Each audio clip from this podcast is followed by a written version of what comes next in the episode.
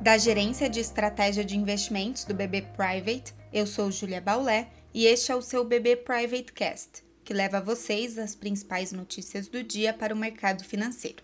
Terça-feira, 28 de julho de 2020. Os futuros de Nova York e as bolsas na Europa operam levemente em campo negativo, na espera de um acordo entre os democratas e republicanos sobre o pacote de auxílio nos Estados Unidos. A proposta de um trilhão de dólares, apresentada pelos republicanos ao Senado ontem, prorroga até setembro o benefício do auxílio-desemprego, mas reduz o valor pago de 600 dólares para 200 dólares por semana.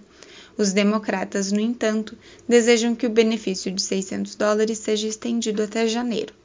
A cautela também acompanha a expectativa sobre a decisão de política monetária nos Estados Unidos cuja reunião do FONC inicia hoje e se encerra amanhã. No Brasil, após sessão de ganhos ontem, a depender do exterior, podemos observar um dia de realização de lucros. O principal fundo de índice brasileiro em Nova York, o EWZ, indica leve recuo nesta manhã de 0,24%. Em relação ao câmbio, o dólar fraco no exterior favoreceu o real no dia de ontem, mas hoje o dólar amanhece mais forte ante a maioria das moedas emergentes. Um fator positivo a ser acompanhado, por sua vez, é a notícia de que a equipe econômica do governo quer antecipar o envio da segunda etapa da reforma tributária, o que ocorreria até o próximo dia 15.